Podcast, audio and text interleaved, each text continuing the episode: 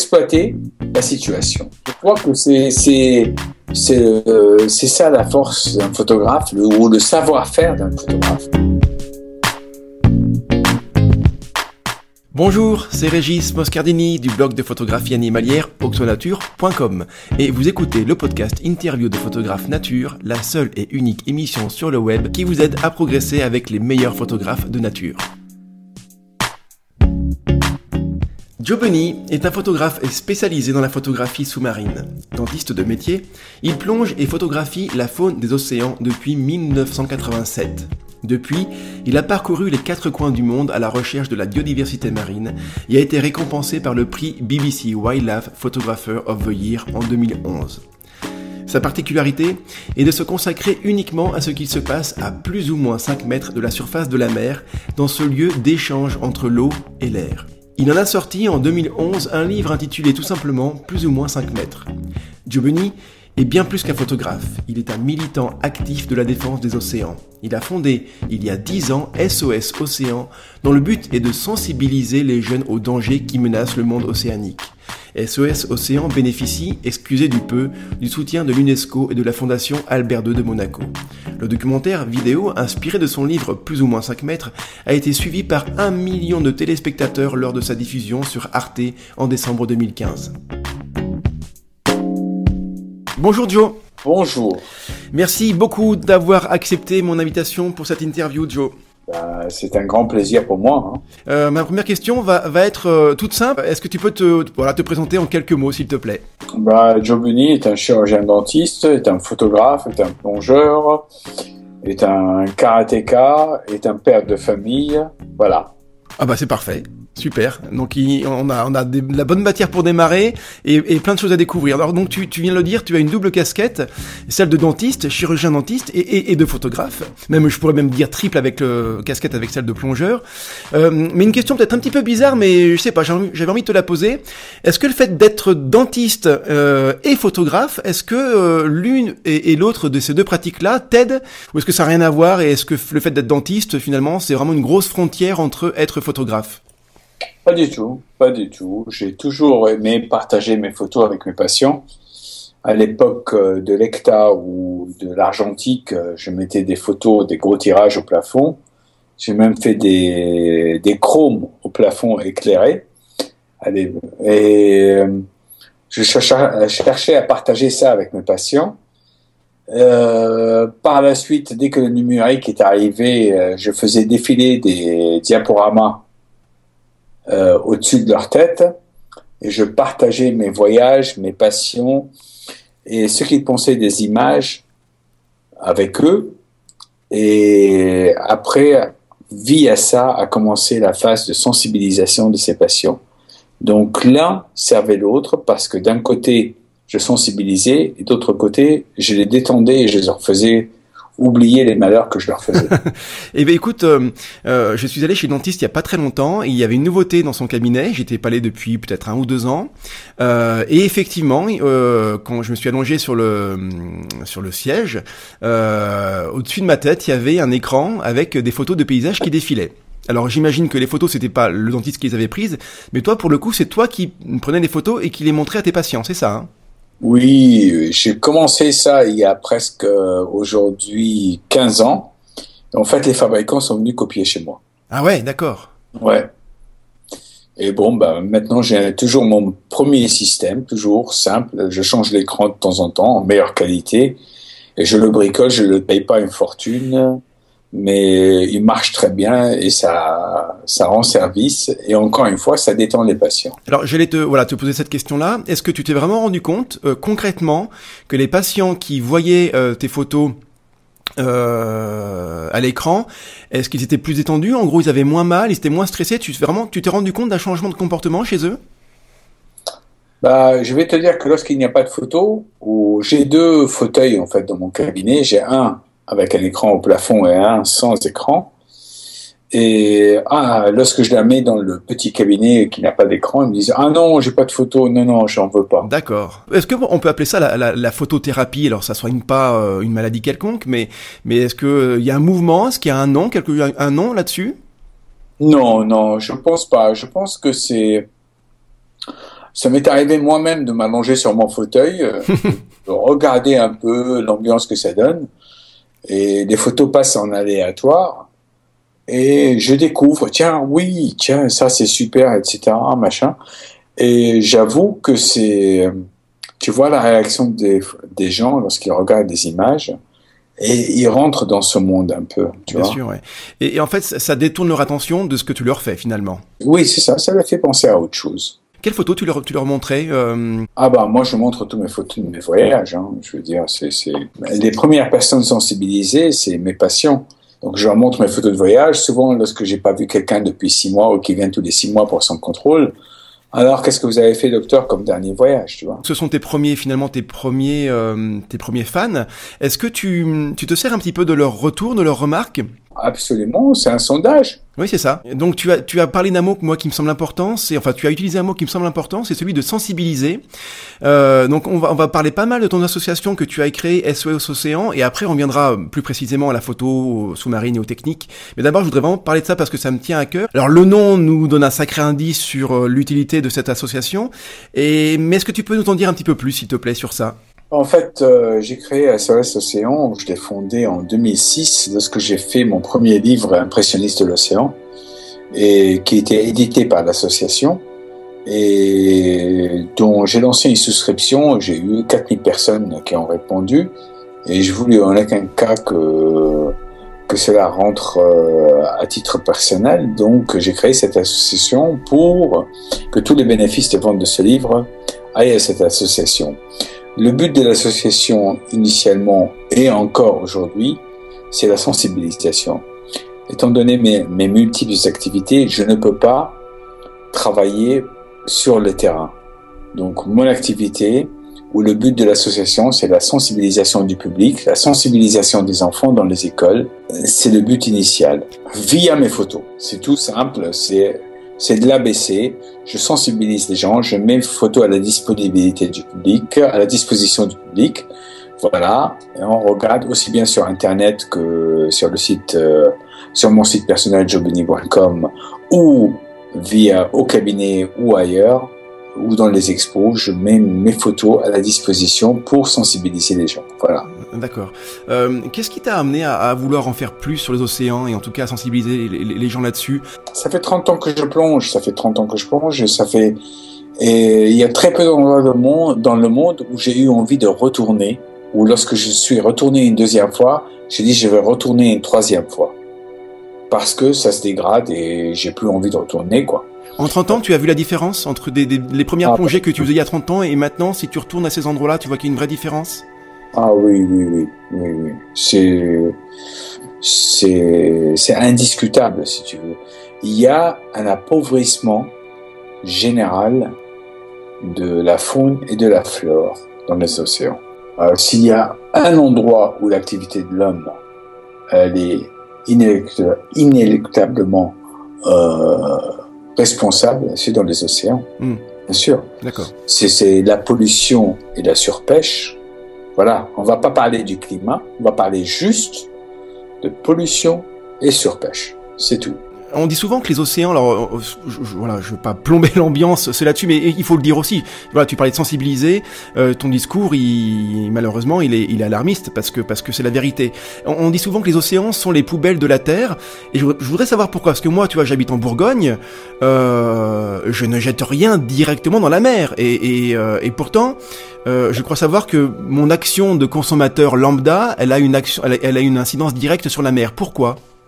Bien sûr. Déjà, on va dire le lien direct, déjà, c'est les nappes phréatiques et des rivières. Tout arrive à la mer. Déjà, c'est la première chose. Si tu mets des engrais euh, dans, dans ton jardin, ça arrive à la mer un jour ou un autre, à plus ou moins long terme. Euh, ça, c'est une chose. Mais la consommation en elle-même, aujourd'hui, elle aboutit à la dégradation des océans. Si tu veux, tu tu prends, tu achètes aujourd'hui une boîte de madeleine. La boîte de madeleine, elle est dans un carton, à l'intérieur, il y a des sacs en plastique, un, un emballage en plastique. Et aujourd'hui, on va jusqu'au point de mettre dans chaque madeleine dans un sac en plastique encore. Oui. Tu vois? Oui. Tout ça, si tu veux, euh, bah, finit un jour ou un autre hmm. Euh, en mer. Oui, mais Joe, c'est super ça d'avoir d'avoir des, des petits sacs plastiques qui vont diviser les madeleines en deux. C'est super pour les gamins quand ils vont à l'école, à la récréation. Je fais l'avocat du, du diable. Hein. C'est vraiment c'est vraiment du marketing euh, euh, vraiment vraiment nul quoi. Est-ce que tu crois que nos grands-parents et nos parents ne mangeaient pas des trucs sains? Je pense qu'ils mangeaient beaucoup mieux que nous même. Parce qu'ils avaient besoin de fonds plastique. Faut arrêter quoi. Jusqu'où on va aller dans la folie? Quelle est, euh, pour les océans, s'il y avait une action que tout le monde devrait faire au jour le jour, ce, serait laquelle? Euh, Je peux pas dire qu'il y a une seule chose. Pour moi, il y a deux choses le plastique et la surpêche. Le plastique avec tous ses dérives, tous ses dérivants, tous les, tous les, tous les hydrocarbures qui atterrissent dans les océans, d'accord, et la surpêche. Euh, je pense que le plastique, si on arrive à arrêter de jeter dans les océans du plastique on arrivera à nettoyer, même si aujourd'hui il est en nanoparticules et dans le corps de chaque poisson, d'accord, et chaque cétacé, et finalement dans le corps de chaque consommateur de poisson. Au final, oui. Voilà, c'est la chaîne, hein. Et c'est pas pour rien que les que les pédiatres euh, conseillent de ne pas donner aux enfants des poissons du sommet de la chaîne alimentaire qui conseille que des sardines et des macros, etc. Le début de la chaîne alimentaire, parce que c'est là où la concentration en polluants ou en métaux est la, moindre. Cependant, en ce qui concerne euh, la surpêche, on est aujourd'hui en train de pêcher, de vider les océans, mais jusqu'à 3000 mètres de profondeur. On ramasse tout ce qu'il y a sous prétexte qu'on doit faire de la pisciculture. Donc on prend tout ce qu'il y a, on, est, on, détruit des espèces dont on connaît même, pas, l'existence, d'accord?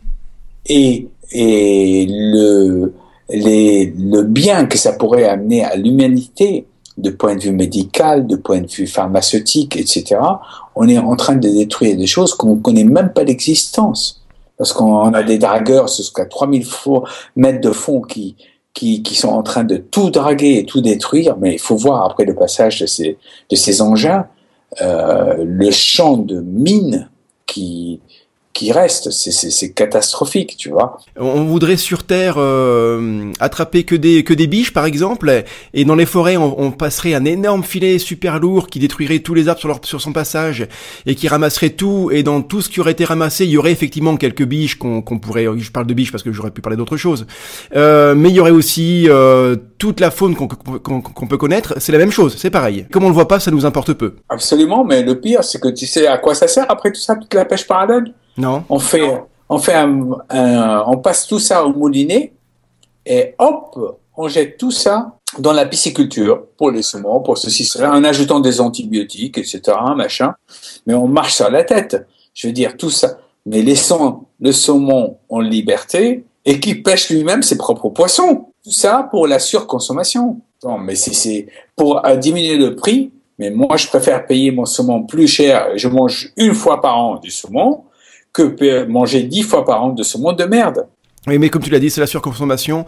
Et tant qu'il n'y aura pas une vraie prise de conscience de tout le monde, des politiques, euh, des, des, industriels et, et, des consommateurs, euh, ça va être très difficile. Mais je pense que les politiques et les industriels sont tellement, euh, tellement liés. Il y a tellement de lobbying, il y a, il y a tellement de euh, d'intérêts euh, partagés euh, que ça, ça paraît être très, très, très difficile. Les politiques, c'est des pions. Ils ont quatre années ou cinq années de et après de mandat, et ensuite ils pensent au prochain. Donc ils veulent pas vexer ceci, Ils sont si si tu touches à ça, je mets 10 000 personnes au chômage, ainsi de suite. C'est le même cirque, on le connaît tous. Ceux qui, ceux qui gèrent tout, c'est les lobbies, c'est des, c'est les puissances. Mais ces gens-là, ils sont complètement inconscients. Parce que s'ils pensent pendant 30 secondes que leurs petits-enfants, ils ont un meilleur futur que nos petits-enfants parce qu'ils sont au sommet aujourd'hui, ils se plantent, ils mettent le doigt dans l'œil. On a un petit peu loin de la photo animalière, mais en même temps, ça fait partie aussi de notre passion pour la nature en général, donc il faut qu'on en parle. Euh, voilà, il y, a d'autres personnes qui sont qui sont vachement actives euh, sur la question de la sauvegarde des océans, mais qui n'utilisent pas du tout les mêmes moyens euh, que toi pour euh, pour la, la, sensibilisation, en tout cas pour les actions les actions de terrain. Je pense à Sea Shepherd par exemple, qui eux ont des actes euh, carrément violents qu'on qualifie même parfois d'éco-terrorisme. Est-ce que est-ce que tu est-ce que tu es d'accord avec cette façon de faire? Euh, Parce que finalement le but est le même, c'est défendre les océans. En tout cas, c'est c'est en faire parler. Est-ce que tu es d'accord ou tu penses que finalement c'est peut-être pas le bon moyen de sensibiliser les gens? Si, si, si, si. Et si Shepard, Paul Watson a beaucoup, beaucoup, beaucoup de gens qui le suivent, qui pensent comme lui, que ça suffit maintenant, voilà. Mais je préfère l'action de Sea Shepherd, si tu veux, euh, ou ce que j'appellerais, moi, les ayatollahs de l'écologie. Avec des grands discours qui, euh, qui sont très jolis à entendre, mais qui ne font pas beaucoup avancer les choses, quoi. L'écologie pure et dure n'a pas sa place aujourd'hui, dans tous les cas. Elle a sa place, si tu veux, dans la mobilisation. Euh, les ONG, ils ont On a besoin de tout. On peut pas dire euh, écologie pure ou économie. Non, c'est écologie et économie, écologie et finance. On ne peut pas faire abstraction des deux. On peut pas foutre des milliers de personnes sous prétexte qu'on va faire de l'écologie à la porte et, et qui crèvent la dalle. Non, il faut qu'on ait un chemin, une, une perspective à long terme, d'accord, et qui va nous amener vers un équilibre. On ne peut pas dire aujourd'hui, oui, c'est les peuples qui vont se révolter. Les peuples, le web, il a sa, l'internet, il a sa place par des, par des pétitions, etc., par le boycotting des grandes surfaces qui, qui vont draguer à 3000 mètres de profondeur. Oui, ou des, des, des lanceurs d'alerte qui vont voilà, faire passer des informations qui vont pouvoir se répandre assez rapidement. Boycott telle personne. Euh, voilà, s'il y a une entreprise qui prend la bonne voie, ben on va la, on va la soutenir. Et s'il y a une entreprise qui veut continuer son trajet de destruction, etc., tout dans le but de la finance ou du euh, ou de l'intérêt à court terme, ben celle-là on la boycotte. Ça, c'est les rôles des, des, des ONG. Ça, c'est le rôle des, euh, de chaque citoyen à choisir sa voie. Après, il faut savoir qu'il faut euh, que nous, aujourd'hui, euh, on doit travailler main dans la main avec des entreprises qui ou de les éveiller et de les amener vers le bon chemin. Donc c'est carrément de la pédagogie euh, envers les entreprises, les industriels. Ah, je pense absolument. Mm. Parce que petit à petit, si tu veux, le, ça c'est le rôle de l'ONG, c'est de d'éveiller le public vers le chemin qu'il faut prendre. D'accord? Mais on ne peut pas dire qu'on doit arrêter de travailler parce qu'ils font de l'argent ou qu'ils font des finances ou qui prennent leur temps pour le faire. J'ai un petit espoir parce que finalement, quand tu disais tout à l'heure que tu faisais des actions de sensibilisation euh, auprès des écoliers, auprès des jeunes, et il y, a évidemment pas que toi qui le fais, il y en a plein d'autres qui le font et ça c'est génial. Moi, je placerai plutôt mon espoir dans cette génération-là qui va être sensibilisée comme nous. enfin, moi, je suis plus jeune que toi, Joe, mais je l'ai pas été non plus sensibilisé. Je me souviens pas avoir eu dans mon école euh, des, des, euh, des messages écologiques comme maintenant il peut y avoir. Donc, je pense que l'espoir peut être placé dans cette génération, voilà, de de d'écoliers, de, collégiens qui dans 15-20 ans seront seront aux manettes. Peut-être que c'est eux finalement qui qui qui, euh, qui feront un petit peu bouger les choses. Je te donne l'exemple. Euh, Aujourd'hui, j'ai commencé ma sensibilisation il y a presque 10 ans dans les écoles. Euh, il y a un jeune Hollandais, tu as entendu peut-être parler de lui, Brian Stadt, qui a commencé l'opération de Ocean Cleanup avec euh, l'idée de nettoyer le, les gires. Ce jeune homme a 19 ans. C'est-à-dire que moi, lorsque j'ai commencé à sensibiliser, ce jeune homme avait 9 ans ou 10 ans. Okay c'est l'âge moyen des enfants que je, à qui je parlais il y a 10 ans en arrière. Ouais. C'est-à-dire que ce jeune a été influencé par quelqu'un. Bien sûr. Un jour, voilà. Et le résultat, as un jeune, on peut le critiquer, on peut dire ce qu'on veut sur lui, etc. Il y a du pour et du contre. Bon, tu sais, il y a toujours déjà, personne n'est jamais parfait. Euh, et, mais il a une idée, et on peut se féliciter que cette idée-là est venue d'un jeune de 19 ans. Ouais. Ça veut dire, ça donne de l'espoir. Il y a de l'espoir dans cette jeunesse. J'étais à la COP 21 euh, il y a deux jours. J'étais sur le stand de l'UNESCO et je regardais autour de moi. J'ai pas assisté aux conférences, à tout ça. Je, je, je connais, même, si je ne connais pas tout, mais bon, j'ai, regardé l'ambiance de la COP 21 et ce qui m'a épaté, c'est que j'avais l'impression d'être dans la foire de Paris pour l'écologie, d'accord? Et elle était pleine de jeunes qui venaient absorber. Voilà, c'est tout. Si la COP21 ne sert à rien d'autre que ça, c'est qu'elle a attiré des milliers et des milliers et des milliers de jeunes, mais dans tous les cas, il y a eu une sensibilisation tellement du public ou des jeunes qui, qui aujourd'hui se rendent compte que c'est leur avenir qui est en main. J'ai un fils de 23 ans, d'accord? Mon fils de 23 ans a fait l'école de commerce, il était parti pour faire de la finance, il a fait ses stages dans la finance, au bout de 12 mois de stage, il était écœuré, et maintenant il me dit, papa, je vais aller pour l'orientation des entreprises pour qu'elles deviennent propres. Ce que j'aime chez toi, Joe, c'est que voilà, tu constates plein de choses qui vont pas très très bien, tu en as vraiment conscience, et mais par contre tu passes à l'action, tu restes pas les bras croisés. Tu as créé l'association il y a il y a il y a, euh, il y a quoi, il y a 20 ans de ça maintenant, SOS. Non, 10 ans. 10 ans, pardon, SOS euh, Océan. Mais beaucoup plus récemment, tu as sorti un documentaire qui s'appelle Plus ou moins 5 mètres. Euh, J'en ai vu quelques extraits. Ça a l'air vraiment génial. Est-ce que euh, alors première question, quand est-ce qu'on pourra le voir et où Comment comment se passe sa diffusion? Alors, je, je t'arrête tout de suite. C'est pas moi qui a sorti le documentaire. Mhm. C'est, c'est encore une fois, j'ai mis mais le livre que j'ai sorti, le deuxième livre que j'ai sorti, plus ou moins 5 mètres, sur Internet en téléchargement gratuit. Et c'est Dominique Henquin, qui est le, le producteur de la série actuelle, qu'il a un jour feuilleté sur Internet. Il n'a pas décollé pendant deux heures et demie. Il m'a appelé et il m'a dit, Joe, est-ce que tu crois qu'on peut faire quelque chose ensemble?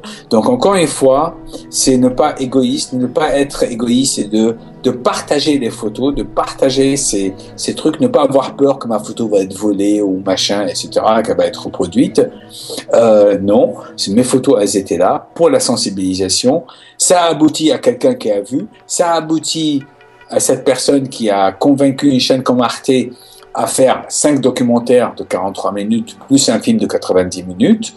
Et voilà, mon message est passé de 6000 personnes, le premier livre, 12 000 personnes avec le deuxième livre, aujourd'hui à un million de personnes qui ont vu le, premier, le, le film, l'audimat était d'un million de personnes. Sur Arte, il y a eu un million de personnes qui ont regardé le, le documentaire? Qui ont regardé le documentaire. Ah, génial, ah, c'est génial du coup, tu, places quand même quelques espoirs dans le message que tu veux faire passer avec ce documentaire-là Je pense que, et vu les retours, les gens sont, sont sensibilisés et allez, on va pas dire que le million de personnes sont sensibilisées, on va dire s'il y a 20%, c'est déjà 200 000 personnes de sensibiliser. Ah, c'est quand même pour une petite association qui fait son travail de sensibilisation. On est passé de 6 000 à 12 000 à 200 000. Bah, c'est, il y a de quoi être satisfait. Voilà. félicitations, c'est vraiment une super nouvelle. Oui, c'est bien sûr, ça fait plaisir. Maintenant, j'espère que les chaînes étrangères vont le prendre. Il y a certaines chaînes déjà. Bon, il faut qu'on tape les anglo-saxons, mais mais je pense que ça va venir je j'ai très bon espoir et je pense que ça va venir et que le message va continuer à passer. Bon, c'est super. Euh, alors, on va en venir à la, à la photo. Euh, voilà, on va être plus terre à terre, un petit peu moins philosophique. Pour la photographie sous-marine, euh, mis à part la question des caissons étanches à utiliser et qui sont indispensables évidemment, est-ce que la photo sous-marine est, est, foncièrement différente de la photo, on va dire terrestre, par rapport au niveau, par rapport au réglage, par exemple? Tu grandis, tu sais marcher une fois que tu sais marcher, tu ne penses pas à marcher. Donc à partir de là, tu prends un appareil photo, tu fais des photos. Plonger, il faut déjà que plonger devenir comme marcher pour que tu puisses faire de la photo correctement entre guillemets. Si tu veux faire de la photo, n'importe quoi, souvenir, etc., tu peux en plongeant, etc. Mais bon, si tu veux essayer de faire quelque chose de bien, il faut que la plongée soit une seconde nature. Tu veux dire qu'il faut absolument que la plongée devienne instinctive et que tu n'aies plus à penser à telle ou telle chose à faire en plongée pour que tu sois entièrement consacré et concentré sur la photo? Bien sûr, mais sur Terre c'est pareil. Oui, oui, oui, bien sûr, oui, mais sauf qu'on s'en rend pas compte, quoi. Est-ce que tu te poses des questions si tu es debout et à genoux? Oui, non, euh, non, mais des fois je me pose la question de savoir que je dois m'arrêter de respirer pour être le plus stable possible, par exemple. Voilà, ou si tu arrêtes de respirer comme tu dis, tu vas faire le poumon ballast, dans l'eau et tu vas monter. Donc ton cadrage n'est pas le même. Tu dois lâcher quelques bulles, descendre un tout petit peu pour être dans le cadre. Ça veut dire qu'il faut avoir un bon niveau euh, de plongeur euh, pour pouvoir euh, passer à la photographie. Combien combien d'heures de plongée minimum pour être être à l'aise après à, à, la photo sous-marine? Oh, je, je pense que à partir de à l'aise, c'est un grand mot. Ah, ça dépend des gens après, hein, mais bon, je pense qu'il faut une centaine d'heures de plongée mm -hmm. pour commencer à à, à, dire je vais faire de la photo, tu vois, tu c'est euh, parce qu'en fait tu prends l'appareil photo avec toi, tu fais clac clac clac, d'accord, tu fais des photos souvenirs. Mais si tu veux essayer de te concentrer à faire de la photo correctement parlant, il faut quand même au moins au moins une centaine voire 200 heures de plongée pour essayer de dire voilà je me concentre à faire ma photo sans m'occuper de, des facteurs de plongée. Bien sûr. Est-ce que euh, des clubs de plongée, il n'existe que euh, sur le littoral où je, peux, euh, en gros, là où il y a une piscine, on peut, je peux faire de la plongée. Comment comment ça se passe? Est-ce que est-ce que voilà, c'est comme le ski, il faut habiter en montagne pour en faire? Non, non, il y a beaucoup de clubs de plongée avec des, dans des piscines, tu vas t'entraîner et après tu, tu sors euh, avec eux pour aller euh, t'entraîner en mer. Je veux dire, tout le monde, j'ai un patient qui a aujourd'hui 70 ans et qui m'a dit, je me suis mis, ça y est, j'ai passé mon premier niveau. Tu sais, la plongée, c'est pas un sport, hein, c'est pas un exploit. La plongée, le but de la plongée, c'est de, de se mettre à l'eau, d'être calme, de consommer le moins donc, du coup, c'est ne pas palmer, ne pas bouger comme un fou. C'est pas que c'est pas une activité où tu vas perdre, consommer des calories.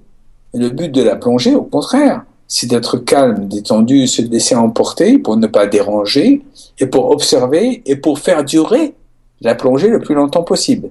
Cependant, il faut être en condition euh, physique pour pouvoir la pratiquer en cas de problème s'en sortir. Comment tu fais pour pas être gêné par le mouvement des vagues ou par le courant? Alors, je, je sais pas, je, moi vraiment, je suis pas plongeur, je connais pas du tout ce milieu-là, euh, mais on peut penser que bah, que le courant peut te faire un petit peu balloter de droite à gauche, euh, alors que tu dois être stable pour la photo. Comment tu fais pour contrer un petit peu tout ça?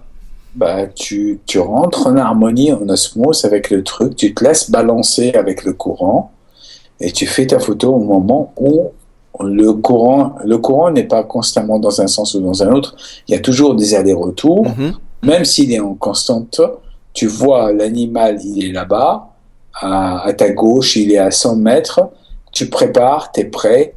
Et lorsque tu arrives en face de l'animal, tu vas le prendre, même si tu es emporté par le courant. C'est vraiment un état d'esprit finalement, être calme, être en harmonie. Il faut, euh, on s'en rend pas compte. Il n'y a pas que la technique, euh, la technique du plongeur, à savoir, je sais pas moi, respirer, euh, utiliser le matériel correctement. Il y a, il y a surtout l'état d'esprit qu'il faut avoir pour être en harmonie, être calme. C'est avant tout ça en fait. Entrer en harmonie avec l'élément, les éléments et l'animal, parce que souvent c'est pour photographier un animal. Oui. Donc si tu veux, euh, il faut pas stresser l'animal il faut pas l'effrayer euh, et il faut respirer calmement parce qu'il faut pas croire, mais des bulles ça dégène énormément, ça leur fait peur et ils s'enfuient. Donc euh, lorsque tu t'approches de l'animal, ta respiration elle est au calme, tu dégages un minimum de bulles, tu, maintiens un peu ta respiration, sauf que si tu la maintiens de trop, tu fais le poumon ballast et tu montes.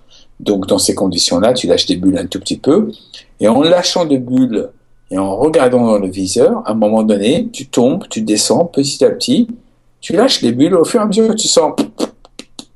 Tu vois, tu, tu, tu dégages les bulles. Enfin, tu lâches du lest. C'est comme si tu lâchais des, des, sacs de, des sacs de sable, quoi. De ballast, ouais, voilà. D'accord. Imagine que tu es en montgolfière. La photo de couverture euh, de ton livre, plus ou moins 5 mètres, c'est celle d'un ours polaire euh, avec une attitude géniale qui est prise entre, bah voilà, plus ou moins 5 mètres, donc le, le, le nom du livre est très bien choisi, hein, évidemment, mais c'est à mi-air, mi-haut. Euh, tu, tu, tu, J'imagine que tu as pris cette photo au grand angle parce que tu dois être, euh, je sais pas, extrêmement proche, euh, presque au, au, contact même. Il y a une vraie histoire avec cette photo, est-ce que tu peux nous en dire plus, s'il te plaît? 50 cm. Tu étais à 50 cm de l'animal? Oui, l'animal, en fait, ça s'est passé comme ça. On est parti. J'avais déjà, lorsque je pars pour faire une photo, aujourd'hui, dans tous les cas, j'ai euh, une mise en scène dans ma tête, j'ai un scénario. D'accord Imagine un studio avec une mannequin, etc. Tu dis, je veux faire ça, ça, ça. Ben là, j'ai la même chose dans ma tête avant de partir. Et c'est une partie du plaisir, si tu veux, c'est de la préparation de tout ça. Euh, tu bookines, tu regardes des documentaires sur comment l'animal se comporte, etc. Et ensuite, tu espères tu pars et tu espères que la, la, la condition ou la situation va se présenter. Bien sûr. Et donc, on est parti pendant. J'avais cinq jours sur place. Trois jours, on n'a rien eu.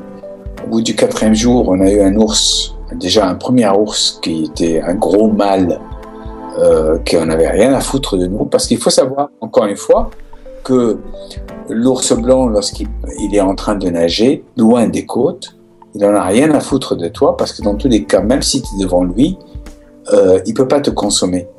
Donc, il va pas chercher à t'attaquer. Hein? Sauf si tu l'emmerdes, si c'est une mère et un petit ou autre, ça c'est autre chose. Donc, si, si tu, tu es là et c'est un ours, il n'en a rien à foutre, bon ben voilà. Et il va dégager. Ensuite, j'ai eu le lendemain, un jour super ensoleillé, cette jeune ours qui était là, et lorsque je me suis mis à l'eau parce qu'elle était calme, on l'a suivi au bateau, avec le bateau, comme on fait avec les, euh, les baleines, très doucement, etc. Elle était habituée à la vitesse du bateau, etc. Elle n'était pas stressée, elle n'était pas énervée. Je me suis glissé, fait laisser glisser à l'eau, attaché à, par un bout, parce que je suis pas complètement inconscient quand même. et euh, je me suis mis à l'eau. Et dans, une fois approché à elle, elle m'a coupé le moteur et le bateau avançait dans son sillage et moi aussi derrière elle, derrière le bateau. Et je me suis, je me suis laissé tirer vers elle et elle a vu, moi je cherchais à faire ma photo mi-air, mi-haut, mais elle, qu'est-ce qu'elle a vu? C'est comme ça que je l'interprète. Elle a vu le dôme de mon objectif qui est grand de 22 cm, qui, qui est une surface convexe, donc euh, toute surface convexe est un miroir, avec de l'eau c'est encore plus un miroir. Ah, d'accord. elle s'est vue dedans. Et lorsqu'elle s'est vue dedans, elle, elle, a regardé comme un chiot qui regarde un, mémoire, un miroir pour la première fois, ou un chaton qui regarde un miroir pour la première fois, il va, il va mettre son nez dessus. D'accord, c'était la, la curiosité, quoi. Voilà, elle est venue, et elle s'est approchée, approchée, approchée, approchée, jusqu'au moment où elle a mis son, sa truffe, son museau sur mon objectif. Elle l'a touché, elle l'a touché quoi. Elle l'a touché, j'ai les photos, tu les verras dans le documentaire, parce que j'ai toute la séquence, et elle saute en arrière une fois qu'elle s'est rendue compte que c'était pas un autre animal, et que c'était une surface métallique, elle s'est fait peur elle-même. Ah oui, d'accord. Moi aussi.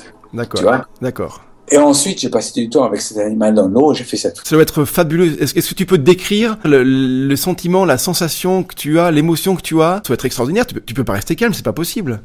Mais si, tu es obligé de rester calme parce que tu prends ta photo. Oui. Donc euh, tu restes calme et tu dis, elle va s'arrêter.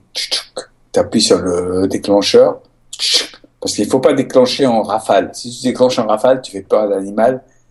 Parce que même euh, au pôle Nord, les pauvres animaux, ils sont habitués Maintenant, ils savent reconnaître les coups de rafale. Oui. Et ça leur fait peur. D'accord. Euh, là, je me suis rendu compte de ça auparavant parce que j'ai photographié les ours du bateau au départ et j'ai travaillé en rafale et j'ai vu comment l'ours a réagi. Donc, à partir de là, j'ai pas travaillé en rafale, j'ai travaillé en appuyant chaque fois sur le, déclencheur et l'animal approchait. Tu te dis, elle va s'arrêter et elle n'avait, tu regardes les photos, tu vois qu'elle n'était pas agressive, tu vois. Elle est venue jusqu'à tout doucement mettre son nez dessus et partir. Donc, euh, c'est des moments, c'est des moments uniques dans une vie. Ah, j'imagine, j'imagine une telle proximité avec un animal sauvage de cette envergure, de cette. Euh, un des plus grands prédateurs sur Terre. Ouais qui vient, qui par curiosité, il vient toucher ton objectif. Euh, je, je, je ne peux même pas décrire ça, si tu veux. Voilà, c'est, c'est des moments. Tu sais, lorsque tu as fait ça, tu dis, euh, ben aujourd'hui je peux mourir. Ouais, c'est voilà. non, mais oui, c'est ça. C'est-à-dire que tu, tu, as vécu une chose euh, absolument incroyable, quoi. Est-ce que tu avais anticipé euh, euh, C'est toi qui as mis l'hypothèse hein, du euh, du miroir finalement euh, créé par le par l'objectif. Est-ce que tu avais anticipé ça? Est-ce que tu avais pensé possible non, animal? non, non, non, tu l'as vu qu'après en fait. Non, non, non. moi j'étais parti pour faire une photo Miami. Voilà. Mais j'ai découvert que l'animal peut être attiré par ça. Hmm. Et, peut-être pas tous les animaux, mais en tout cas cet individu-là, quoi. Non, tous les mammifères. Ah oui, d'accord. Tous les mammifères. Et je l'ai testé pendant le tournage. Et tu le verras parce que tu regarderas les épisodes. Avant tout, j'ai et depuis, j'ai j'ai mis au point une technique. J'ai fixé au-dessus de mon objectif, de mon appareil photo, de mon caisson, un miroir ah ouais. 30 par 40. Un vrai, cette fois-ci Un vrai, où il se regardait. Et j'ai testé, euh, testé, ça à Molène, avec les phoques gris là-bas. Et tu regarderas comment un gros mâle est venu jusqu'à faire la même chose que l'ours. Au départ, il se regardait dedans, il croyait que c'était un autre gros mâle. Donc il avait, il savait pas, il tournait autour. Est-ce que je dois intimider? Est-ce que je dois me replier? Il y avait toutes les attitudes dans, ce, dans cet animal. Et à un moment donné, il s'est approché, approché, lui aussi de la même manière que l'ours, euh, presque à coller son nez à mon objet, au miroir cette fois-ci, mais ce qui me permettait en fait d'avoir un gros miroir comme ça, qu'il me voyait plus du tout. J'étais caché derrière tout ça, et moi je le voyais entre le miroir et mon caisson. Je pouvais visualiser ce qui se passait. J'étais caché derrière tout ça. Il me voyait pas, il voyait un autre gros phoque. Et bon, ben, je voulais faire ça avec un, ours blanc, mais ça s'est pas passé pendant le tournage. Tu sais, euh, les conditions de tournage, lorsque tu, tu déjà les conditions même hors tournage, de tomber sur un ours qui t'intéressait ou machin, les conditions, le bon animal, le bon individu, euh, les bonnes conditions météo, tout ça, c'est tellement de critères. J'ai essayé de le faire et bon ben on n'a pas eu euh, l'animal qui, qui a joué le jeu quoi. Hein, tournage. Mais c'est un tournage, quoi. Je change de, de, de sujet, euh, enfin pas de sujet, on y reste toujours dans la photo, mais de sujet euh, animalier. Euh, pour tes images de, de beluga, beluga dans le Saint-Laurent, la visibilité est vraiment, enfin semble être très mauvaise. Comment tu fais pour, voilà, pour gérer un tel brouillard aquatique? Bah, tu sais, il faut toujours jouer avec les conditions que tu as. Donc tu, si tu veux, si l'eau est trouble, il faut l'exploiter pour faire un genre d'image qui est différente. D'accord. Le beluga est un animal qui nous rappelle notre enfance. Euh, je sais pas, c'est peut-être peut-être trop jeune pour ça. Casper, euh, qu'on appelait The Wonder Ghost. C'était Casper, le fantôme un peu spécial, et c'était un petit euh, fantôme blanc qu'on a vu dans notre enfance, dans des bandes dessinées ou dans des euh, cartoons. Parce que tu es dans l'eau en face d'un animal comme ça, ben moi, ça m'a rappelé des souvenirs d'enfance. Et j'ai cherché à faire des photos de Casper. C'est une silhouette d'un, fantôme blanc, etc. Et j'ai exploité ça. Tu, exploites la situation qui se présente, c'est tout. Euh, bon, si ça arrive, euh, qu'il soit net, etc., tant mieux. Sinon, bon, ben, je vais m'adapter. Mais il faut avoir du recul pour ça. Mais on retrouve les mêmes les mêmes choses dans dans, dans les conditions terrestres, hein, avec le gros brouillard, avec un avec un temps orageux par exemple, avec des gros nuages noirs. Effectivement, on pourrait pester contre le manque de lumière, mais au contraire, il faut il faut en jouer pour tirer parti de ça et puis puis faire des, des images avec des conditions euh, dramatiques, des choses comme ça, quoi. Exploiter la situation. Je crois que c'est c'est c'est euh, ça la force d'un photographe le, ou le savoir-faire d'un photographe. Est-ce que tu passes du temps, euh, Joe, à développer tes, tes photos sur ordinateur ou, euh, ou, au contraire tu y consacres le moins de temps possible? Pour toi, c'est c'est un petit peu euh, c'est un petit peu embêtant quoi. Comment comment tu gères ça? Ah si si si, je passe du temps parce que aujourd'hui avec autrefois lorsque on rentrait avec l'ECTA, je rentrais d'un voyage avec 300 400 photos. Aujourd'hui, je rentre d'un voyage, j'ai 2000 photos à trier, tu vois. il faut trier, trier, trier. Et encore une fois, euh, l'autre, ben quelqu'un, un, spécialiste de, chez Nikon qui me dit Joe, tu travailles et tu es un des rares que je vois et qui ne regarde pas dans son objectif. Mais c'est évident que je peux pas regarder dans mon objectif parce que euh, je suis en face, de certes, souvent ou pas, devant un animal qui peut être très sauvage ou dangereux. Si je veux regarder l'attitude de l'animal, je ne peux pas regarder dans mon objectif. Donc je vise très très large avec un grand angulaire et de telle manière à pouvoir observer à l'extérieur l'animal euh, ne regardant pas dans mon viseur, parce que lorsque tu regardes dans ton viseur, tu ne peux pas voir tout le reste, tout ce qui se passe. Euh, donc j'ai un œil sur l'animal, sur son comportement, sur son agressivité ou pas, si on a ras-le-bol, si tu lui casses les pieds. Et après, une fois que les photos sont faites, ben, je vais la recadrer, euh, etc. Tu vois, je, je la sous-cadre pour la mettre en, en valeur. Euh, la force du réflexe dans la photographie sur Terre, à savoir être euh, vraiment avoir l'œil dans le viseur et être euh, comment dire vraiment immergé dans la scène parce qu'on ferme un œil et on regarde avec l'autre dans le viseur. Donc là, on est vraiment dans le cadre de la photo. C'est une force. On, se on s'isole presque en fait de l'environnement pour pouvoir être être concentré sur ce qu'on fait. Cette force là sur Terre devient vraiment une faiblesse en mer parce qu'il faut faut au contraire se prendre du recul, mais vraiment au sens au sens propre cette fois-ci. Absolument. Il faut être, il faut être conscient de tous les éléments autour de toi. Tu, as, tu regardes dans un viseur, tu regarderas dans la scène, euh, dans le troisième épisode, tu verras les requins tigres. On avait six requins tigres autour de nous. Si tu te concentres sur un seul requin tigre, tu vois pas les cinq autres.